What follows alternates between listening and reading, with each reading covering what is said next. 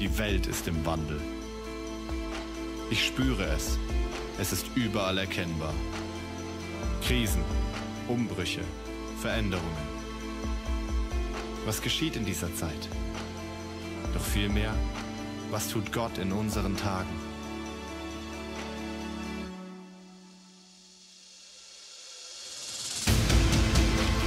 Wir wollen Verständnis über die sichtbare und unsichtbare Dimension der Ereignisse bekommen.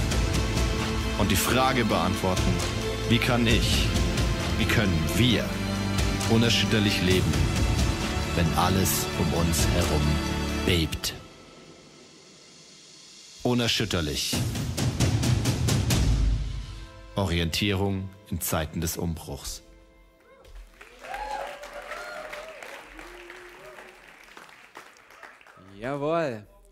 Sehr cool, hey, mit euch heute hier zu sein.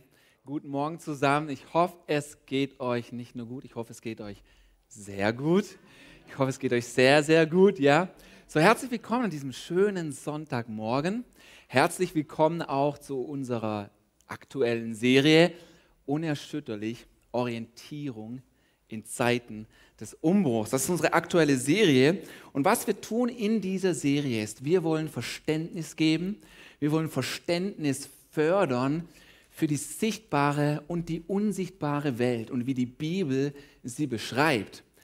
Und was wir darüber hinaus tun, ist einfach auch in dieser Frage, dass es eine sichtbare und eine unsichtbare Welt gibt, was lässt sich denn dort erschüttern? Weil Gott sagt, er erschüttert nicht nur die Erde, sondern auch den Himmel, also das Sichtbare und das Unsichtbare. Und dabei ist auch die Frage, was lässt sich denn da erschüttern? So hier auf der Erde ist recht sichtbar für uns, was alles erschüttert werden kann. Da stecken wir zum Teil auch mittendrin. Aber dann auch die Frage, was gibt es denn im Himmel zu erschüttern? Und die Bibel hat ganz viel zu diesen Themen zu sagen, zur sichtbaren und zur unsichtbaren Welt. Und wir schauen uns das an.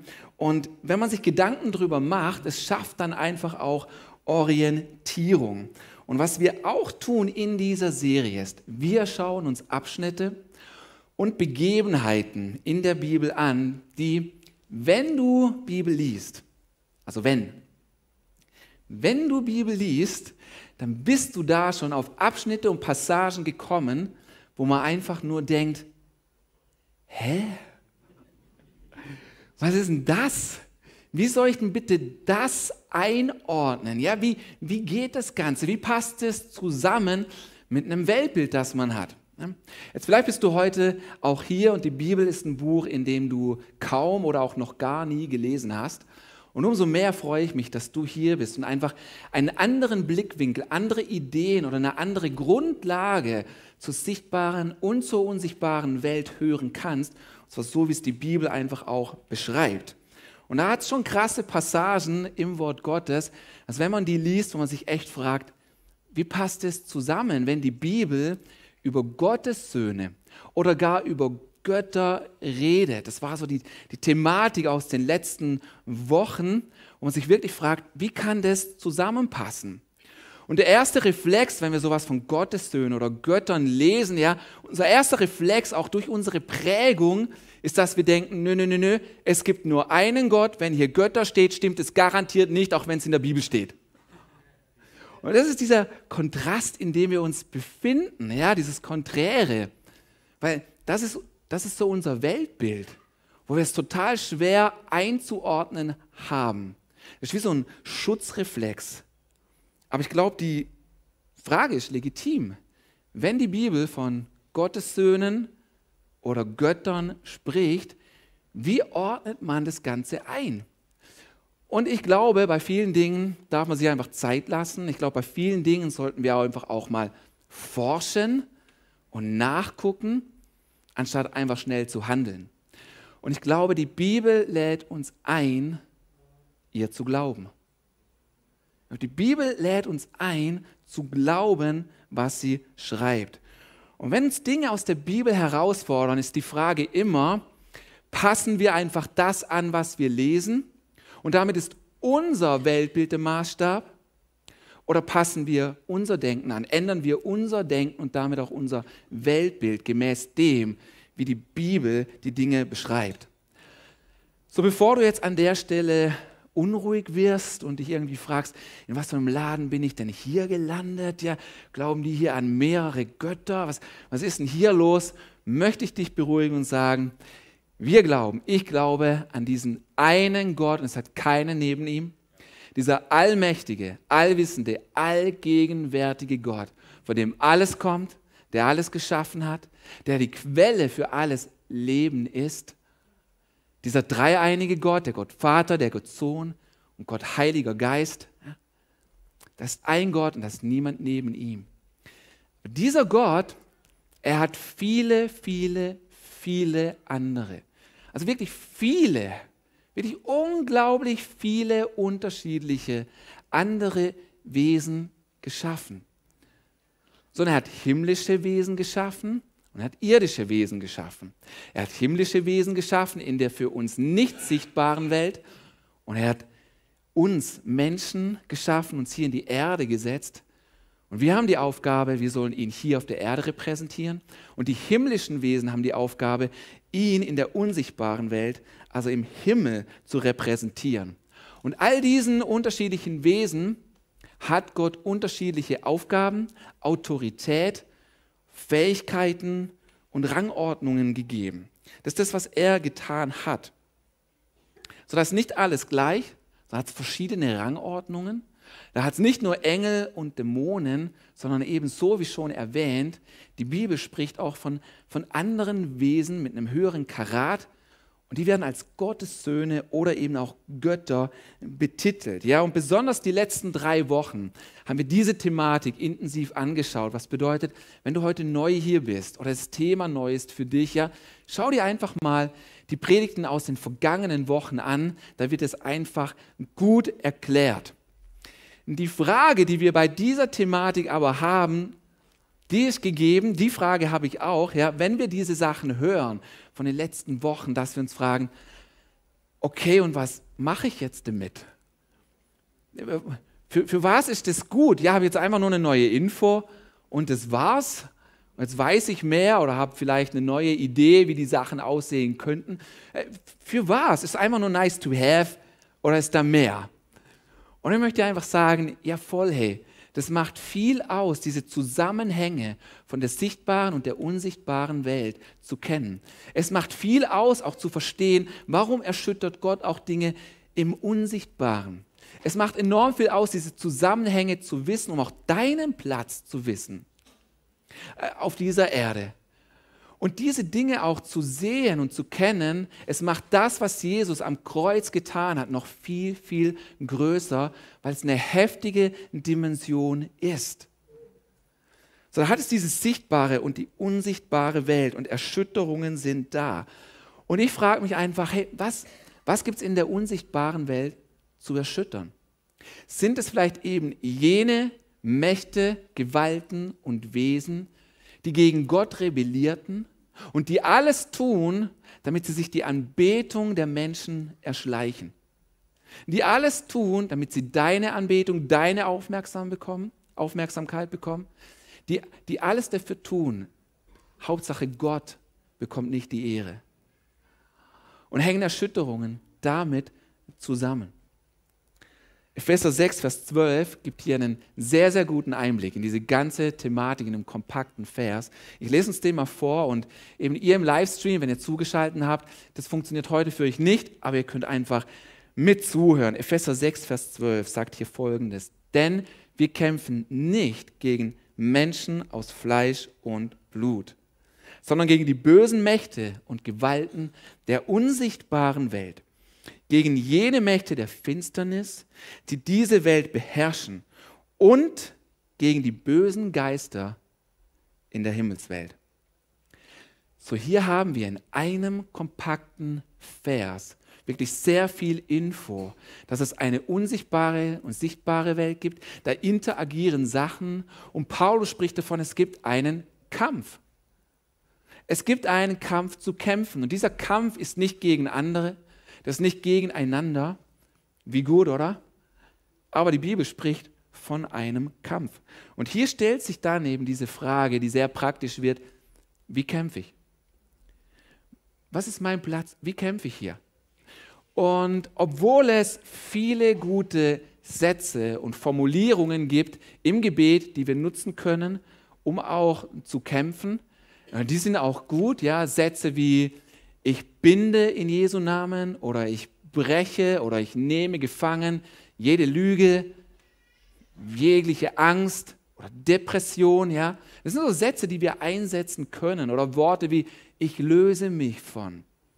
Das sind alles Sachen, die sind gut. Und obwohl das richtig ist und gut einzusetzen, sind es nicht einfach nur unsere Worte, die etwas attackieren. Es wäre auch ein bisschen zu einfach.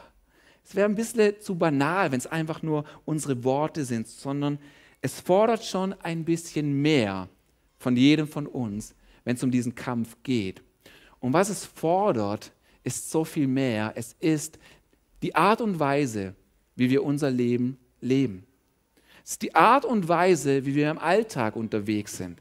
Schau, es ist unser Lebensstil, der Mächte attackiert. Das macht's aus. Dein Lebensstil.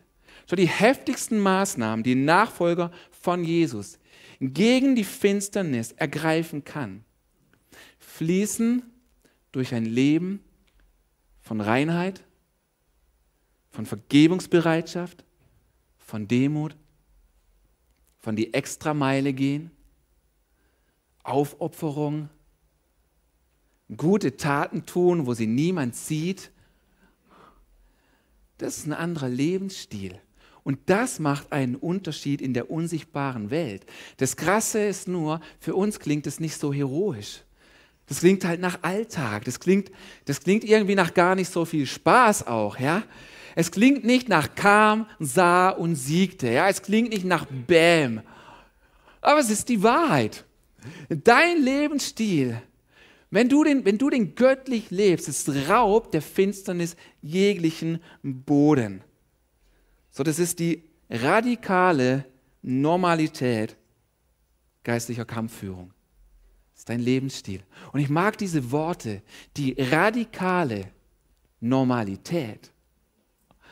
Sind auch nicht von mir, habe ich aus dem Buch geklaut. Aber ich finde es richtig gut, dieser Kontrast eben. Es ist radikal, wie unser Lebensstil sein soll. Diese radikale Normalität, dein Lebensstil. Und nach außen hin scheint es eben überhaupt nicht so, so signifikant. Aber genau das ist es. Genau das ist es, wenn wir antizyklisch agieren. Auch wenn wir uns die ultimativste geistliche Waffe, die es je gegeben hat, anschauen.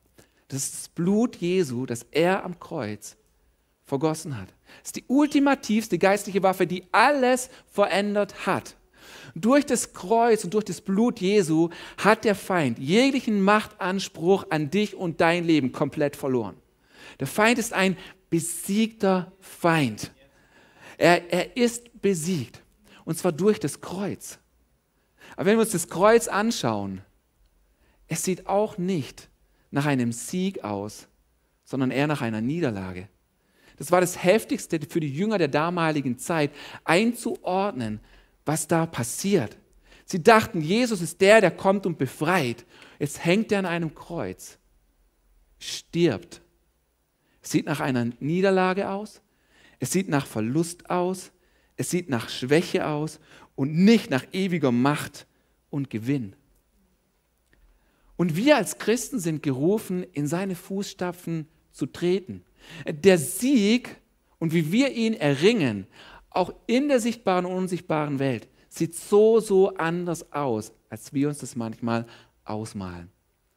Was für unser menschliches Auge oft schwach und klein aussieht, das kann in der unsichtbaren Welt ein Beben lostreten. Kleine Dinge, die für uns unscheinbar sind, können ein Beben hervorbringen. Wenn wir antizyklisch agieren, nicht dem Zeitgeist gemäß, das macht so einen Unterschied. Wenn wir hingehen und vergeben, wo uns Unrecht getan wurde, eine unsichtbare Welt, die Finsternis kommt nicht klar mit so einem Lebensstil. Wenn dir Unrecht getan wird und du vergibst, das, kriegen, das kriegt die Finsternis nicht auf die Reihe. Die reißen sich die Haare aus und sie sagen, wie geht sowas? Wie kann jemand sowas machen? Wenn, wenn Unrecht getan wurde an dir und jemand spricht Vergebung aus, das, Raum der Finst raubt der Finsternis einfach jegliche Macht, jeglichen Nährboden. Und Vergebung ist sowas Starkes. Und das sind diese Waffen. Das ist die radikale Normalität, zu sagen, hey, ich vergebe. Und seit, seit ich das auch noch mal mehr geschnallt habe, ja, dass, dass ich, wenn ich schnell vergebe, ja, dass Gott so einen größeren Raum kriegt. Und dass im Unsichtbaren Mächte fallen, bin ich viel, viel weniger beleidigte Leberwurst. Dann bin ich so viel schneller bereit zu vergeben. Es ist ein Ansporn, weißt zu sagen, ich vergebe jetzt nicht nur, damit halt wieder heile Welt ist, sondern nee, ich vergebe, weil Bitterkeit keinen Platz haben darf, weil Bitterkeit nur ein Nährboden ist für die Finsternis. Und da, wo wir einen Lebensstil haben von geben und nicht nehmen, da wird Reich Gottes größer und die Finsternis schwächer. Auch das ist so antizyklisch, auch das ist so unlogisch. Oder hey, wenn ich gebe, warum sagt die Bibel, geben ist seliger als nehmen? Und wenn man gibt, hat man mehr. Das macht voll keinen Sinn. Aber es ist die Art und Weise, wie das Königreich funktioniert, nämlich anders. Anders, wie wir es gewohnt sind. Und da, wo jetzt Dinge einfach auch teurer werden und wir als Christen hingehen und sagen, trotzdem, dennoch oder gerade deswegen gebe ich weiter oder gebe ich noch mehr, damit andere, die Hilfe brauchen, etwas haben. Die Finsternis kommt nicht klar mit so einem Lebensstil. Die Finsternis rafft das nicht, ja. Und durch so einen Lebensstil von Aufopferungsbereitschaft, von Hilfe, von Geben, von Großzügigkeit, Vergebungsbereitschaft rauben wir dem Feind, untergraben wir seine Absichten und Königreich Gottes kann zunehmen. Aber dieser Sieg sieht anders aus. Aber wenn wir, wenn wir ihn gehen, treten wir in die Fußstapfen unseres Herrn Jesus. Das tun wir damit. Und das verändert, das verändert alles. Wenn wir diesen Weg des Kreuzes gehen. Aber dieser Weg des Kreuzes ist ein anderer. Ich möchte euch mal vorlesen, wie Paulus ihn beschreibt in 1. Korinther 1.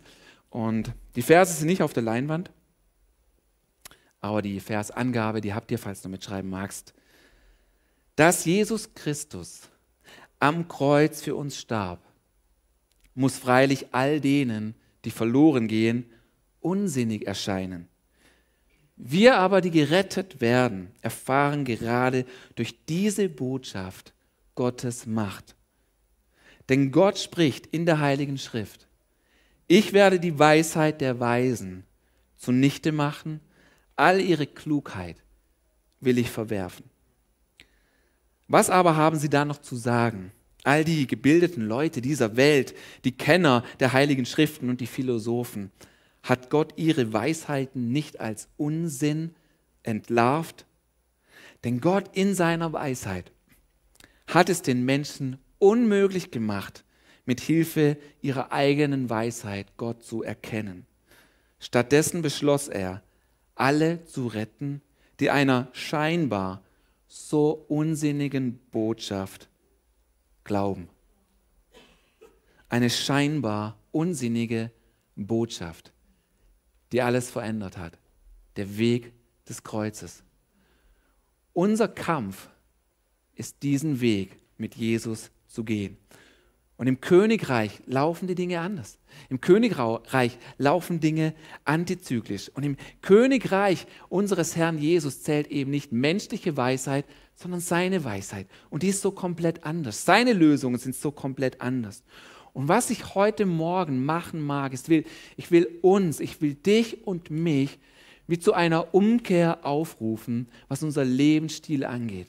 Das ist Ziel meiner Worte heute, dass eine Umkehr in unserem Leben stattfindet. Denn wenn unser Kampf unser Lebensstil ist, dann ist es so wichtig, dass unser Lebensstil immer in, in einer Linie mit dem Himmel ist. Und dass die Art und Weise, wie wir leben, mit dem übereinstimmt, wie der Himmel und wie Gott sich wünscht, wie wir leben sollen. Weil so unser Kampf dann aussieht. Paulus rät uns Folgendes im Römerbrief. Ich möchte uns das mal vorlesen. Er sagt hier, macht ernst damit. Und ich glaube, diese Serie bringt auch eine Ernsthaftigkeit mit hinein, weil unerschütterlich, Dinge werden erschüttert. Wenn Dinge erschüttert werden, kommt eine Ernsthaftigkeit in unser Leben rein. So Paulus rät uns hier und sagt, macht ernst damit. Und das erst recht, weil ihr wisst, was die Stunde geschlagen hat. Es ist Zeit für euch, aus dem Schlaf aufzuwachen. Denn unsere endgültige Rettung ist nahe. Sie ist uns jetzt näher als damals, als wir zum Glauben kamen. Die Nacht geht zu Ende, bald ist es Tag. Deshalb wollen wir alles ablegen, was zur Finsternis gehört, und wollen uns mit den Waffen des Lichts rüsten. So hier ist diese Wortwahl Waffe. Hier geht es zum ersten Mal um Kampf, diese Waffen des Lichtes. Und jetzt verknüpft sie Paulus und fährt fort, wie wir den kämpfen. Und er sagt, wir wollen so leben. So er verknüpft diese Waffen des Lichts mit unserem Lebensstil. Wir wollen so leben, wie es zum hellen Tag passt. Keine Sauf- und Fressgelage, keine sexuellen Ausschweifungen, keine Streitigkeiten und Rivalitäten Lasst Jesus Christus, den Herrn, euer ganzes Leben bestimmen und hätschelt nicht eure alte, selbstsüchtige Natur, damit die Begierden keine Macht über euch gewinnen. So Paulus ruft uns hier auch auf und er sagt, wir sollen ernst machen. Und ich glaube auch, die Zeiten, in denen wir leben, sind ernst. Gott ruft dich zu einer Ernsthaftigkeit. Gott ruft dich heute Morgen klar zu machen mit ihm. Nicht auf zwei Seiten irgendwie zu hantieren. Gott ruft uns zu einer Ernsthaftigkeit. Gott ist kein Spielball, den man mal rausholt, wenn, einen danach, wenn man mal Lust hat zu spielen. Gott, ist nicht, Gott will nicht unser Hobby sein. Er ruft uns zu einer Ernsthaftigkeit. Und Paulus verbindet und verknüpft hier unser Leben und wie wir es leben mit den Waffen des Lichts. So auf deinen Lebensstil, auf unseren Lebensstil kommt es an. Wie wir hier als ICF Villingen auch kollektiv leben und zusammen sind, macht einen Unterschied in der unsichtbaren Welt. In einem anderen Brief schreibt Paulus folgendes. Er sagt, dies aber wisse, dass in den letzten Tagen schwere Zeiten eintreten werden. Vielleicht machen wir den Vers nochmal ganz kurz äh, weg und zurück. Genau nur diesen ersten Vers. Weil bei diesem Wortlaut, wenn es um diese letzten Tage geht, oder auch bei Worten, die ein Synonym dafür sind, wie Endzeit, die letzte Zeit, letzten Tage, da gehen bei uns als Christen unterschiedliche, ähm, unterschiedliche Definitionen auf. Ja, wir füllen diesen Begriff unterschiedlich. Und deswegen einfach mal wie definiert die Bibel denn diese letzten Tage? Weil der ein oder andere denkt, wenn es die letzten Tage sind, dann kommen die bestimmt erst noch. Oder sie haben vielleicht gerade so angefangen. Und es ist auch normal, dass man in dieser Kategorie denkt. Wenn die Bibel aber über die letzten Tage spricht, wir sind schon lange in diesen letzten Tagen. Die letzten Tage haben angefangen, als Jesus auferstanden und in den Himmel zurückgefahren ist. Seit dort leben wir in diesen letzten Tagen. Seit dort ist Endzeit. Also schon recht lange, schon 2000 Jahre.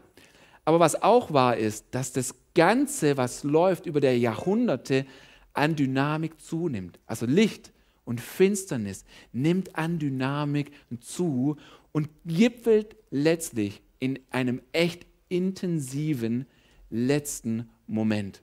So, das gehört schon dazu. Aber einfach mal wie die Bibel die letzten Tage beschreibt. So, jetzt lesen wir es. Dies aber wisse, dass in den letzten Tagen schwere Zeiten, Erschütterungen eintreten werden. Denn die Menschen werden selbstsüchtig sein, geldliebend, prahlerisch, hochmütig, lästerer, den Eltern ungehorsam, undankbar, unheilig, lieblos, unversöhnlich, Verleumder, unenthaltsam, grausam, das Gute nicht liebend, Verräter, unbesonnen, aufgeblasen, mehr das Vergnügen liebend als Gott. So hier erkennen wir einen Lebensstil, der Nährboden ist für die Finsternis. Und werden solche Dinge gelebt, wird Gott einfach auch erschüttern. Er wird erschüttern das Sichtbare als auch das Unsichtbare. Das Gegenteil von dem, was da auf der Leinwand steht, das Antizyklische, wenn wir nicht mit dem Zeitgeist rennen, das Gegenteil von all dem, das sind die Waffen, wenn wir es anders leben, die die Finsternis nicht aushält. Und etwas streift mich hier sehr, und zwar sind es einfach die letzten Worte, wo es heißt, mehr das Vergnügen liebend als Gott. Und ich glaube, das darf uns erwischen. Also mich erwischt es. Und frag, frag dich das doch. Wo treffen Dinge auf dich zu? Oder lass Gott dein Leben einfach mal durchleuchten und sag Gott, hey, erkenne mein Herz, prüfe, ob da etwas ist, das dir nicht gefällt. Wo, wo, wo trifft dich das? Wo trifft, wo trifft uns das auch als Kirche? Mehr das Vergnügen lieben als Gott. Jesus beschreibt das Gleiche in, den, in seinem Gleichnis vom vierfachen Acker. Ich lese uns das mal vor. Jesus spricht hier und erklärt, noch andere Menschen gleichen dem von Dornengestrüpp überwucherten Boden. Sie hören die Botschaft zwar, doch dann kommen die Sorgen des Alltags, die Verführung durch den Wohlstand. Hast du gewusst, dass der Wohlstand, den wir haben, dich wegziehen kann von dem, was, was Gott für dich hat, auch als Frucht? Ja, Wohlstand ist auch ein Segen, aber weißt du, er kann verführen, er kann wegziehen von dem, was Gott für dich hat die Verführung durch den Wohlstand und die Vergnügungen des Lebens und ersticken Gottes Botschaft, sodass keine Frucht daraus entstehen kann. So also auch hier haben wir diese, diese Worte, das Vergnügen, die Vergnügungen des Lebens. Sie können Gottes Botschaft ersticken. Und weißt du etwas, das, was ich glaube, ist, wir huldigen, wir huldigen und dienen so oft einem Freizeitgott, einem Gott des Vergnügens, dem wir dienen. Und er bekommt unsere Zeit und er bekommt unser Geld, er bekommt unsere Planung, der bekommt viel, viel mehr als Gott. Und, und das ist nicht richtig. Und wenn wir die letzten Sonntage hier waren, dann hoffe ich, ist unser Herz gewachsen darin zu sagen, Gott, du alleine sollst angebetet werden. Und wir kämpfen als Kirche dafür, dass nur du alle Ehre bekommst und nicht das andere Zeug. Ich lese immer wieder ein Buch und ich lese es immer wieder, weil es mich immer krass erwischt, wenn ich die Sätze lese. Es, es bringt immer wieder auch, auch da, wo ich gerne einfach Vergnügen habe oder wo ich mich ablenken lasse, es bringt mich immer wieder in eine ernsthafte Spur. Ich möchte das mal vorlesen, ein paar Sätze aus diesem Buch. Dort schreibt der Autor Folgendes. Er sagt, die größte Sünde gegen Gott ist, dass man ihn in unserer Zeit, in der er sich so deutlich sehen lässt, einfach geringschätzt. Ich sehe eine ironische Entwicklung kommen. Die letzten Christen die dem Tag der Wiederkunft Christi so viel näher sind als die ersten Christen, verwenden die wenigste Zeit dazu, in seiner Gegenwart zu verweilen. Sonny, ich hoffe und ich habe gebetet, dass dieser Morgen, dass diese Worte dein Leben treffen und dein Herz treffen und dass diese Worte uns bewegen in eine Ernsthaftigkeit hinein, Gott zu dienen dass wir nicht spielen mit unserem Leben, dass wir nicht spielen mit unserer Zeit, sondern uns ganz hingeben an ihn. Und diese Sätze, mich stimmen die ernsthaft und das ist gut. Und sie bewegen mich zur Umkehr. Es löst etwas in mir aus. Ja, und die Überlegung ist ja auch, wie sollen wir Salz und Licht sein? Woher soll Kraft kommen in einer Kirche, die keine Zeit in Gottes Gegenwart verbringt? Wo soll Kraft, wo soll Kraft herkommen, wenn wir nicht beten, wenn wir nicht Zeit mit unserem Schöpfer haben? Wo, wo, mit was machen wir einen Unterschied? Und das ist, das ist einfach mein, mein Call an dich, das ist einfach mein Aufruf an dich, was deinen und meinen Lebensstil angeht. Ja? Den zu ändern, den von Gott auch verändern zu lassen. Dass Gott eine neue Richtung geben darf. Wisst ihr, was ich glaube, ist, dass wir in einer Zeit leben, die der Zeit von Hiob gar nicht so unähnlich ist. Bis auf eine Ausnahme. Ja, und bei, bei Hiob in diesem Buch, kriegen wir auch vielen Einblick über das, was wir die letzten Sonntage gesprochen und besprochen haben.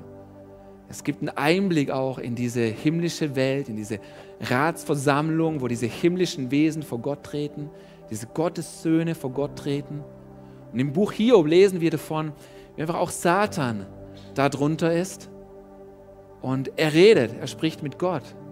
Und was er sagt ist, Gott, kein Wunder, dass dieser Hiob dir nachfolgt und so gottesfürchtig ist und dich anbetet. Ist kein Wunder, weil du hast ihn gesegnet. Es geht ihm gut. Ist ja logisch. Nimm ihm mal alles weg und mal schauen, ob er dann immer noch nachfolgt. Und Gott erlaubt das. Gott erlaubt das. Und es hat nicht funktioniert. Und was ich glaube ist, was wir heute haben, und das ist diese Ausnahme, ich glaube, heute haben wir ein umgekehrtes Prinzip. Es ist, als ob, es ist, als ob Satan sagt, Gott, deine letzten Christen hier auf dieser Erde, weißt du was? Gib ihnen alles. Gib ihnen alles. Gib ihnen nette, schöne Häuser. Gib ihnen Wohlstand. Gib ihnen Autos. Gib ihnen die feinsten Speisen und die beste Kleidung. Gib ihnen mehr, als sie brauchen. Und dann, wenn sie kein Bedürfnis mehr kennen, weil sie alles haben und satt sind, dann wollen wir mal sehen, ob sie noch Hunger und Sehnsucht haben nach dir. Und ich glaube, Gott ruft uns genau in diese Sehnsucht zurück. Und ich glaube, ihr wisst oder solltet wissen und kennt, kennt mich auch, zu wissen, dass all die Sachen, die ich beschrieben habe, die sind an sich gut. Es geht nicht darum, irgendetwas schlecht zu reden. Aber es geht darum, die richtige Richtung wieder, die Spur wieder zu bekommen, dass Gott für uns alles ist und er alles bekommt und alles andere nebensächlich ist. Aber ich komme nicht ich komme ich komm nicht dran vorbei, außer zu merken, dass das den Nerv unseres Alltags trifft, dass wir einen Vergnügungsgott haben und einen Freizeitgott dienen, wo alles wichtig ist, wo wir ständig beschäftigt sind und Gott nebenher. Gott ruft dich in eine Ernsthaftigkeit hinein. Weißt du, all die Sachen, die wir haben, die wir auch genießen können, aber die sind alle erschütterbar. Die sind alle erschütterbar. Das, was du erleben und haben kannst in deiner Beziehung mit Gott, das wird sich nicht erschüttern lassen. Das bleibt. Das bleibt bestehen, was du mit ihm hast. Schau, jeder Mensch betet etwas oder jemanden an, weil wir sind so gemacht. Wir sind anbetende Wesen. Anbetung ist erst eine innerliche Entscheidung und später zeigt sie sich auch nach außen. Aber es fängt hier an. Und, und du siehst nicht, wie ich zu meiner Freizeit stehe. Du siehst nicht, ob ich mein Auto über alles andere liebe oder ob ich andere Götzen in meinem Leben habe. Das siehst du nicht. Das sieht nur Gott hinein. Wenn uns noch ein paar Sätze vorlesen was echte Anbetung bedeutet. Es ist Gott mehr zu schätzen als alle Schätze dieser Welt. Es ist Gott mehr zu lieben als alles, was liebenswert ist. Es bedeutet Gott mehr zu genießen als alles, was genussbringend ist. Gott mehr zu bewundern als alles, was bewundernswert ist. Gott mehr zu fürchten als alles, was ehrfurchtsgebietend ist. Gott mehr zu begehren als alles, was begehrenswert ist. Gott mehr zu schätzen als alles, was kostbar ist. So mit anderen Worten, Anbetung ist die Reaktion auf das, was du am meisten schätzt. Und lass deine Anbetung zu dem alleinigen Gott emporsteigen. Noch ein Satz zum Abschluss und dann erwähne ich noch den Titel für die Predigt heute.